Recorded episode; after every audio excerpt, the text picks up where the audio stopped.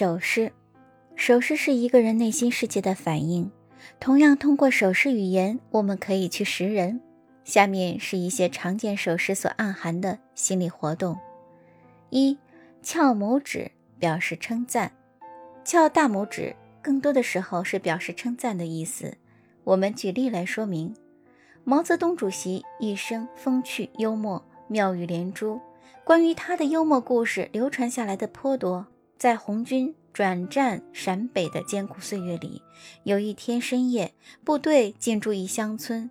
由于人多，村子小，房子少，毛泽东和十几个同志同睡一个小窑洞。房东大嫂走上前，忐忑不安地说：“这窑洞太小了，地方太小了。”对不住首长了，毛泽东随着大嫂的语调说：“我们队伍太多了，人马太多了，对不住大嫂了。”毛泽东说着，又翘起大拇指说：“顶好，顶好了。”毛主席话没说完，所有的人都大笑起来。房东大嫂的紧张心情自然也就消失了。用拇指指人，还有讥笑或贬低他人的作用。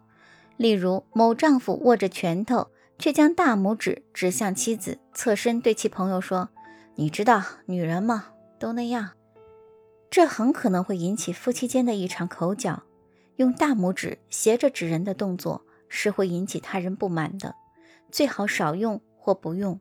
真诚的赞赏和称赞他人时，应该面带微笑，用手平伸出去，将拇指上扬。才能表现态度谦虚乃至尊重。二，攥紧拳头说话有力量。一般情况下，在庄重严肃的场合宣誓时，必须用右手握拳，并举至右侧齐眉高度。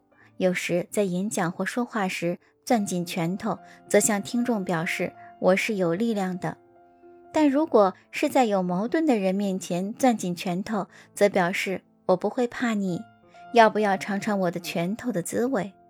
通常情况下，攥紧拳头显示的是一种果断、坚决、自信和力量。平时我们听见演讲、见人讲话时攥紧拳头，证明这个人很自信、很有感召力。但在日常生活中，我们与人发生不愉快时，请把你的拳头藏起来，而不要攥起拳头在对方面前晃动。那样做的结果势必会引起一场大斗，这是不可取的。三，双手叉腰是挑战。孩子与父母争吵，运动员对待自己的项目，拳击手在更衣室等待开战的锣声，两个吵红了眼的冤家，在上述情形中，经常看到的姿势是双手插在腰间，这是表示抗议、进攻的一种常见举动。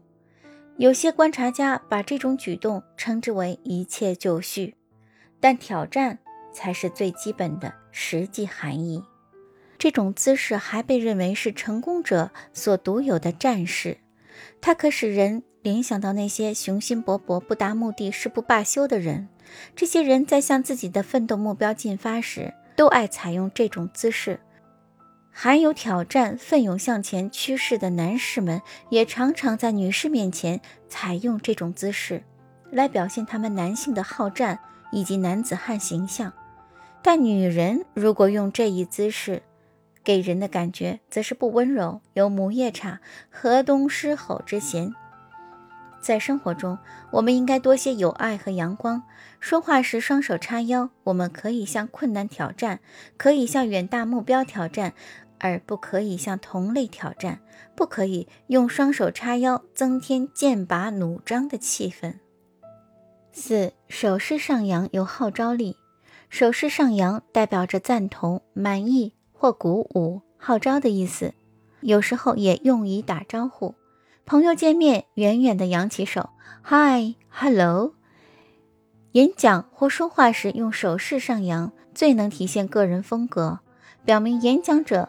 或说话者是个性格开朗、豪放、不拘于形式的人。